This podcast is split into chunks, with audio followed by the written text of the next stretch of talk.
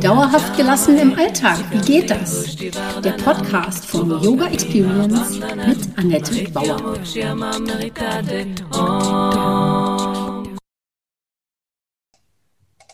Hallöchen, schön, dass du da bist. Heute habe ich im Podcast-Interview Tanja Walter, eine ganz liebe Freundin von mir. Aber zuerst natürlich wieder, mein Name ist Annette Bauer, ich bin Yogalehrerin, Therapeutin und Coachin und meine Vision ist es, Yoga von der Matte in den Alltag zu holen. Mit meinen Yoga-Hacks kommst du locker durch die Woche. Und wenn du wirklich dranbleiben möchtest, komm in meine Facebook-Gruppe Annettes Yoga Lifestyle Hacks und hol dir da Tipps und Tricks ab, wie du dauerhafter gelassen bleiben kannst. Jede Woche stelle ich da eine Übung vor und freue mich, wenn sie dir im Alltag hilft und mein Podcast heißt ja auch so, Yoga für dauerhafte Gelassenheit im Alltag. Du siehst, alles dreht sich bei mir um meine Vision, die Welt, Welt entspannter zu machen und dich auch. Ja, heute habe ich Tanja da. Hallo Tanja. Tanja Walter ist eine Katzenmutti und kommt ursprünglich aus dem Saarland. Sie ist Diplom-Politologin und Journalistin und wir kennen uns von der Arbeit bei einer Berliner Tageszeitung. Ähm, und ja, das würde sie alles noch nicht äh, sozusagen besonders qualifizieren äh, für jetzt einen Podcast über Yoga und Gelassenheit, aber doch, äh, wir kennen uns, wir haben uns dann zufällig getroffen bei einer Yogalehrer oder bei unserer ersten Yogalehrerausbildung. Auf einmal stand da eine Kollegin, die ich eigentlich gar nicht so gut kannte, wo ich dachte, oh, das finde ich ja jetzt ein bisschen merkwürdig. Tanja, wie ist es dir ergangen? Hallo Annette, erstmal danke schön für die Einladung und gut, dass du genau diese Erinnerung hochholst. Ich weiß es auch noch ganz genau. Da geht man in die Yogalehrerausbildung und wen sieht man? Eine Kollegin aus dem Stressbereich und denkt, oh nein, nicht hier. Und es war super für uns, weil wir festgestellt haben, dass wir richtig fette, dicke Freundinnen werden können und das auch geworden sind. Ja, Genau, das ist eigentlich das Tollste dabei. Also wir sind beide aus dem gleichen Stressbereich gekommen, wie du das nennst. Wir sind äh, dann Yogalehrerinnen haben uns da ausbilden lassen und unterrichten auch. Und äh, inzwischen sind wir auch beide tatsächlich damit vollberuflich selbstständig. Und äh, ja, meine Frage an dich, wie bist du denn dazu gekommen, damals eine Yogalehrerausbildung zu machen? Was hat dich dahin getrieben? Yoga gab es bei uns in der Familie schon viel, viel früher. Meine Oma hat Yoga gemacht, damals im Saarland vom Fernseher. Mhm. Meine Mutter hat Yoga gemacht. Damals hat sie in Norddeutschland gelebt. Und da hatte ich überhaupt kein Interesse, das auch zu machen. Ich fand es langweilig. Aber dann wurde in Berlin der Stress äh, auf der Arbeit tatsächlich so groß, dass ich angefangen habe, morgens vor der Arbeit ins Yoga zu gehen. An der Volkshochschule damals in Schöneberg und habe das für mich selbst ausgebaut. Die Ausbildung kam durch eine andere Freundin, durch Kerstin, die kennt Annette auch die sagte, komm, ich mache das, äh, die Ausbildung, da hat man noch mehr davon und lernt mehr. Und ich habe sie eigentlich nur begleitet damals zum Yoga-Festival in Berlin am Hauptbahnhof, war das damals noch. Ja. Und habe dann gesagt, ich mache mit, dann sehe ich dich öfter. Und dass ich das mal beruflich machen würde und auch noch hauptberuflich war damals überhaupt noch nicht zu sehen. Mich hat Yoga interessiert. Ich wollte einfach mehr wissen, äh, was über die Praxis auf der Matte hinausgeht. Ja, ja, stimmt. Ja, also äh, das Hobby sozusagen, das war auch ein sehr, sehr beliebt oder geliebtes Hobby von mir, das beruflich zu machen, äh, das hätte ich mich, äh, das wollte ich gar nicht, damit es mir das nicht versaut sozusagen, ja, sondern dass ich noch den Spaß dabei habe. Aber es ist irgendwann immer mehr geworden, dass ich ge gemerkt habe, das, das, das darf dann den Raum auch einnehmen. Aber ja, die Frage ist ja dann, welches Problem hat vielleicht auch Yoga für dich gelöst? Du sagst, du kommst aus dem Stress und Yoga wurde da interessanter für dich. Hattest du es dann auch äh, lösen können, dieses Thema? Oder wie? Also was ich im Yoga erlebt habe, war äh, zur Ruhe zu kommen. An meine allererste Yogastunde in Berlin erinnere ich mich deshalb noch so gut, weil ich wirklich während der Yogastunde so aggressiv wurde innerlich. ähm, da gab es auch äh, direkt Räucherstäbchen und Gesang und es war nicht meine Welt. Ne? Äh, aber ich habe diese eine Stunde durchgehalten, obwohl ich sonst kein Problem damit hatte, äh, Szenen zu machen. Aber ich habe es innerlich ausgefochten mit mir und war am Ende der Stunde so viel ruhiger, so viel entspannter, dass ich immer wieder hingegangen bin.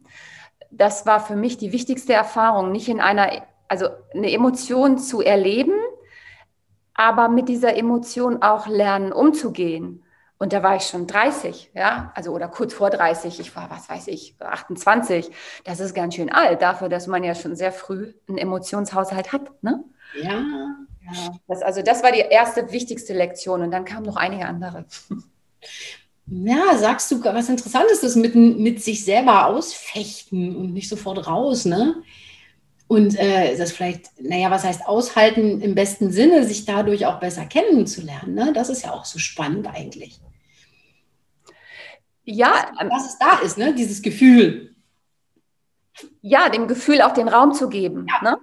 ähm, auch zu gucken, also Gefühle hat jeder und ich wage mal zu behaupten, dass im Lauf der Zeit äh, alle Gefühle durch sind bei allen Menschen. Ja, also ähm, wenn du und ich, wenn wir wütend sind und meinen wütend, dann dürfte das äh, ähnlich sein. Ne? Die Frage ist dann, wie verhalten wir uns dazu? Müssen alle anderen darunter leiden? Muss es sein? Muss man das nach außen raustragen? äh, muss man, also ich rede von Emotionen, ich rede jetzt nicht von Politik oder sozialen Zuständen, ne, die zu solchen Emotionen führen können. Das sind zwei verschiedene Sachen. Erstmal kann man bei sich erleben und auch haushalten im positiven Sinne. Und dass sowas möglich ist, habe ich durch Yoga erfahren. Für mich ein Riesengeschenk. Äh, Wut war eins meiner Themen, aber was tatsächlich so ist, Trauer. Im Grunde genommen könnte man sagen, wenn man es negativ beschreiben will, ich bin krank, ich habe Depressionen. Ähm, Wobei ich da auch glaube, dass es andere sehr viel schlimmer erwischen kann als mich. Aber damit zu leben und damit gut zu leben, da hat Yoga mir sehr geholfen und hilft mir immer noch. Es helfen ja auch andere Sachen, das ist klar, ne? Aber ähm, Yoga war für mich so ein großer Augenöffner und ähm, der Schlüssel nach innen und es ist bis heute. Ja, deswegen bleibe ich auch dabei. Es funktioniert immer noch super und es funktioniert sogar schneller und besser, je länger und äh, ruhiger ich damit umgehe. Ja, nur ist ja sozusagen das, das, äh, das Wissen darum, dass man so eine Emotion hat und die dann auch aus, äh, nicht aushalten, aber anschauen kann oder dir Raum geben kann, das sagt ja nicht, dass das andere falsch ist. Ne? Das andere ist eine Überlebensstrategie, die dir auch geholfen hat, die auch in Ordnung war. Und das durfte jetzt einfach nur durch Yoga vielleicht erweitert werden und mal anders angeschaut werden. Also Yoga ist immer, das finde ich auch so das Tolle, so eine Einladung und du musst es ja nicht annehmen. Also ich kann auch immer noch im Yoga-Unterricht manchmal sagen, nee, es funktioniert heute nicht für mich. Ich komme hier nicht zur Ruhe. Oder aber ich lasse mich drauf ein. Oder ich kann immer dieses äh, mit mir innerlich machen, so ich mache jetzt einfach nur diese Bewegungen und das Komische ist ja, auch wenn ich sage, nee, ich lasse mich jetzt auf den Inhalt hier nicht ein oder auf die Gefühlsebene, nach und nach durch die Bewegung komme ich ja dann doch dahin. Auf, auf, auf eine sanftere Art, als jetzt mich selbst zu konfrontieren, zum Beispiel mit Boom, heute habe ich Abneigung, Boom, heute habe ich Wut oder so. Sondern es ist immer wieder, ist okay, ich mache jetzt einfach mal die Übung und gucke, was passiert. Okay, ich mache noch eine Übung und ah, jetzt geht es mir ja schon besser. Guck mal, das war doch wieder einfacher, Nette. ich kann für mich, und das betrifft uns auch beide, weil wir ja äh, beide im Journalismus gearbeitet haben und auf die eine oder andere Art ja auch noch sehr eng damit verbunden sind, ne? weil wir weiter mit Worten arbeiten. Ähm, Im Journalismus, so wie wir das versucht haben, hat oder ich, hat man versucht, die Wahrheit zu finden. Mhm. Ja? Näher an die Wahrheit heranzukommen. Mhm. Äh, und das war nach außen gerichtet. Da ging es um Politik, es ging um Gesellschaft, es ging um Nachbarschaft. Ich habe lokal gearbeitet in Schöneberg in Berlin, ne? war ja eine Berliner Tageszeitung. Mhm. Ähm, und im Yoga ist das genauso, nur dass die Suche nach innen geht. Ich suche die Wahrheit über mich. Ja, und die ist, äh, die ist da und ist doch nicht da. Die ist starr und doch beweglich, weil ich bin und nicht bin. Und das ist genauso spannend. Ja, das ist persönlich spannend und als Beruf ist es toll, anderen, andere dabei zu unterstützen. Für mich persönlich ist es, auch wenn das jetzt pathetisch klingen mag, für mich ist es Friedensarbeit. Mhm. Das äh, macht mir, also ich habe jetzt weniger Probleme, wenn jemand mich fragt, was ist denn der Sinn deines Lebens? Zu sagen, ich habe einen Sinn, ich weiß, warum ich morgens aufstehe. Das heißt nicht, dass ich nicht lieber im Bett liegen bleiben würde manchmal, aber ähm, das ist schon so. Mit Yoga, also mit dem Beruf, aber auch mit der Widmung, ist etwas da, was mich über weite Strecken trägt. Okay, das hört sich super an. Ich sehe das genau wie du oder ähnlich wie du. Und ähm, jetzt sind aber unsere Hörer vielleicht Leute, die mit Yoga entweder noch nicht so viel zu tun haben oder sagen, boah, das geht aber jetzt ein bisschen weit oder so.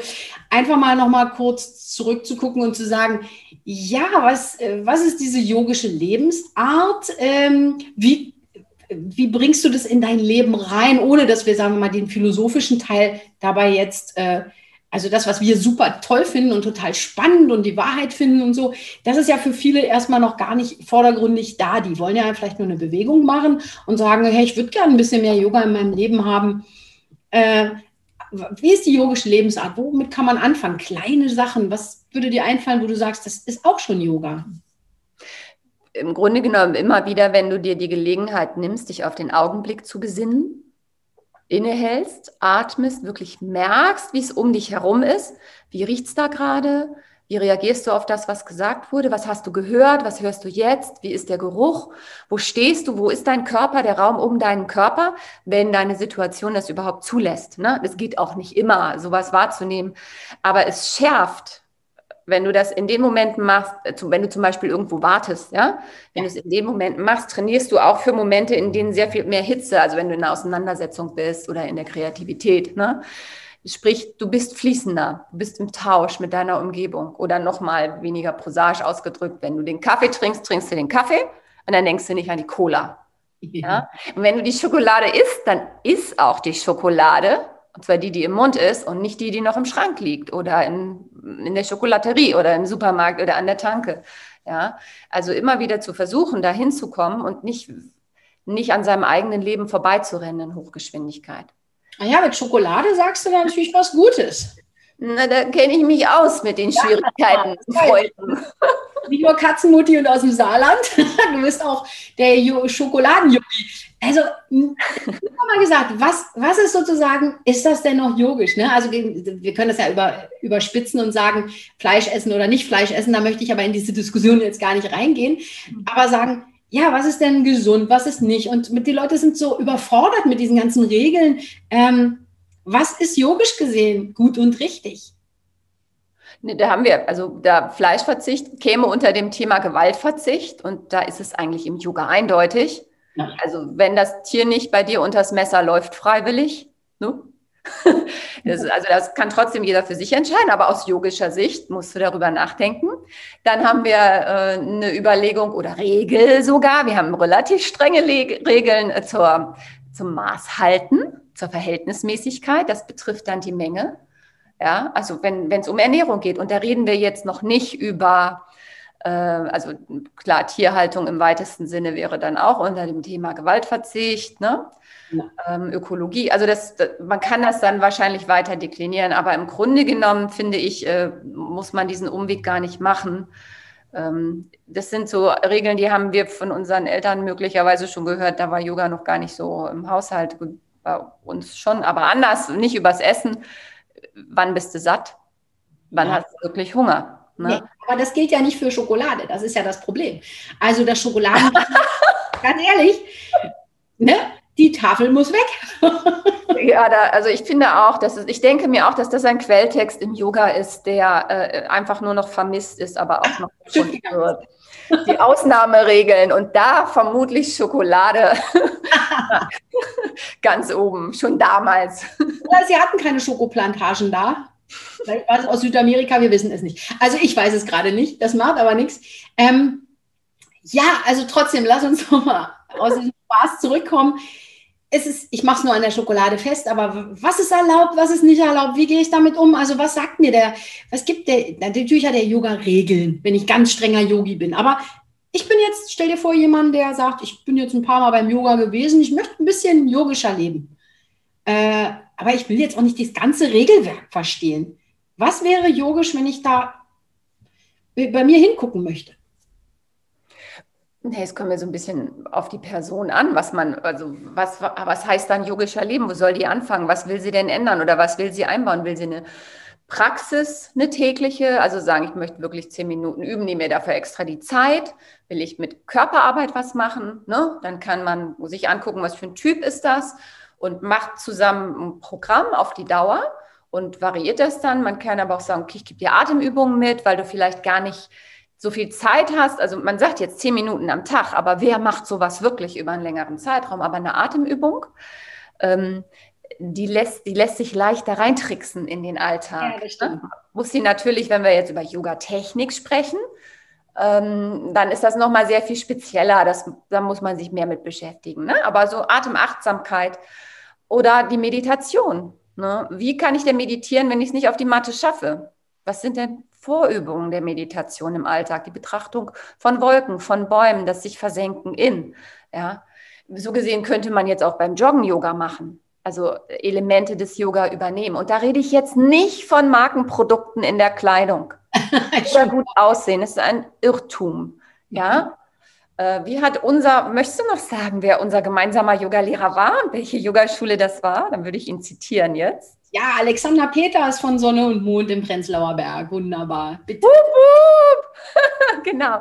Alexander hat uns mal das Beispiel gebracht, dass einer seiner Lehrer gesagt hat, wenn du Yoga nicht an einer stinkenden, lauten Kreuzung in vollem Betrieb machen kannst, kannst du es nicht. Dann kannst du es nicht. Ja? Ähm, also es geht jetzt nicht unbedingt um Können, aber damit, da merkt man, wo die Reise hingeht. Ne? Genau. Also die Reise geht eigentlich dahin, mit sich selbst im Inneren in der Ruhe zu sein. Und ob das nun Meditation genannt wird oder ob man Yoga auf der Matte macht und dabei zur Ruhe kommt oder durch den Atem, wunderbar, ne? Schokolade, die Frage lassen wir einfach offen. ich denke mal, dass, wenn du dich damit gut fühlst, was immer es ist, dann bist du bei dir und dann bist du schon im Yoga-Zustand. Also das ist zumindest ein Ansatz vom Yoga-Zustand, dass du hinspürst und sagst, soll ich jetzt die ganze Tafel essen oder nicht? Oder sage, hm, nee, mir geht's gerade gut. Wenn ich die jetzt wirklich ganz esse, dann wird mir schlecht und hinterher habe ich auch noch ein schlechtes Gewissen.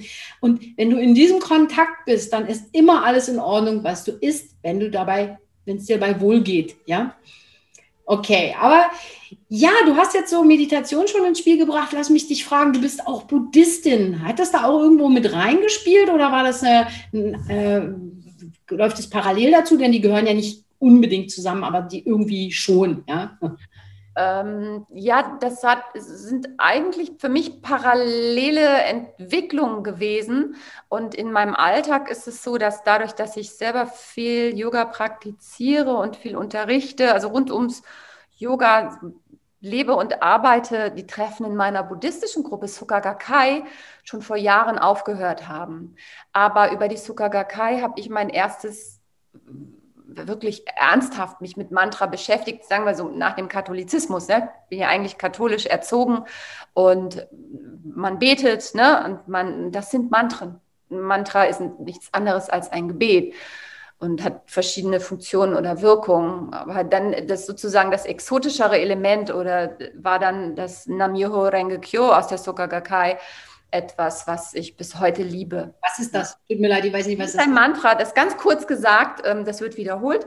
Im Grunde genommen heißt es, ich glaube an, die, äh, an das Prinzip von Ursache und Wirkung.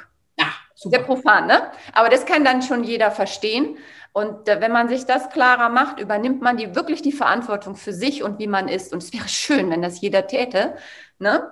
Also das Mantra jetzt für die Hörer wäre dann, wenn du das machen möchtest, Du musst da nicht in diese buddhistische Gemeinschaft eintreten, du musst auch nicht dieses Mantra nehmen, du musst nur einfach dir selber immer wieder sagen, so vorbeten, ich übernehme die Verantwortung. Das wäre jetzt. Ich übernehme die Verantwortung, weil ich an dieses Prinzip glaube, Ursache und Wirkung. Ja? Hm. Und so funktioniert das mit Mantren. Wir, wir kennen im Yoga einige, äh, wir kennen in anderen Sprachen, ja, äh, Wiederholungsformeln, die eine gewisse Stärke in sich tragen, ein Inhalt oder ein Gefühl. Manchmal sind es auch Worte ohne Sinn, so Keimsilben, ne, Bija-Mantras. Ähm, für all die, die mit Klang und Wort arbeiten, ist das, glaube ich, gar nicht so schwer zu verstehen. Ja? Und es ist eine Vertiefung. Ja? Mhm. Und das, da hattest du sozusagen schon vorher den Buddhismus für dich entdeckt und dann kam irgendwann Yoga dazu und hat das für dich dann zusammengebracht? Oder siehst du da immer noch Unterscheidungen drin? Oder wie ist jetzt das für dich? Ähm, also zusammengebracht nicht. Das, nee. Es ist einfach wirklich eine Zeitfrage, dass ich nicht mehr aktiv in der Gruppe bin, aber vom Herzen immer noch dort. Ne? Äh, in der Sukagakai ist das regional gegliedert und nach, ich bin dann vor 15 Jahren nach Kreuzberg gezogen, aus, aus, wo haben wir da vorher gewohnt? In Dahlem, genau, in Dahlem, nach einer Trennung, die ganz schwierig für mich war, aber sehr wichtig. Ne? Und bin nach Kreuzberg gegangen und habe hier mit der Gruppe keinen Kontakt gefunden. Das war einfach zeitgleich, dadurch, dass Yoga, ich habe nur so und so viele Stunden am Tag, ja. so groß wurde. Ne? Gut, dann würde ich sagen, abschließend, was könntest du jetzt noch unseren äh, Hörern äh, sozusagen für einen Tipp für heute mitgeben? Einen Tipp, drei Tipps, egal wie viel du auf Lager hast. Was könnten die heute jetzt mit ihrem Tag noch machen? Äh, eine Übung oder drei? Was fällt dir ein? Ach, da würde ich immer zu Gleichgewichtsübungen raten, gerne neben der Wand. also ich denke mal, das andere vielleicht, äh, ne? ganz berühmten, steh doch mal bitte auf einem Bein. Ja, wie fühlt sich das auf dem Standbein an? Wie ist das, wenn du das andere Knie langsam hochziehst oder den Fuß nach hinten streckst? Stehst du direkt gut? Hast du jetzt die Schuhe angelassen oder bist du barfuß? Kannst du lange so stehen? Kannst du dabei die Augen schließen? Wackelst du? Also Hauptsache, es fällt niemand hin. Wenn du das dann auf dem anderen Bein machst, wie fühlt es sich da an? Ne? Ähm, da gibt es dann noch speziellere Yoga-Haltungen. Äh, diejenigen, die jetzt zuhören und Yoga machen, wissen das. Die Gleichgewichtsübungen im Yoga sind eine super Übung, um den nervösen Geist zu beruhigen. Ja, interessant. Ja, sehr schön. Danke für diese wunderbare Idee. Also ich gebe hier nochmal den Hinweis, äh, bitte an der, in der Nähe der Wand machen. Und vor allen Dingen, wenn du die Augen schließen möchtest, ganz vorsichtig da reinzugehen und nimm, räum alles aus dem Weg, wenn du umfällst, dass dir nicht die Vorderzähne und so weiter. Ja, also ganz viel Spaß dabei. Probier es mal mit einer Balancehaltung. Ähm, schöner Tipp. Ich danke dir, dass du da warst, Tanja. Und ich verlinke deine Seite bzw. deinen Instagram-Account äh, in meinem Artikel bzw. in den Shownotes unter dem Podcast. Und ähm, wenn du, lieber Hörer, das spannend, interessant fandest oder noch eine Frage dazu hast, bitte schreib mir gerne einen Kommentar oder komm in meine Facebook-Gruppe Annettes Yoga Lifestyle Hacks. Da tauschen wir uns natürlich auch drüber aus. Und ich wünsche dir jetzt noch einen ganz wundervollen Tag und ich wünsche dir eine schöne Gleichgewichtshaltung. Das war Dauerhaft gelassen. Wie geht das? Der Yoga Experience Podcast mit Annette Bauer.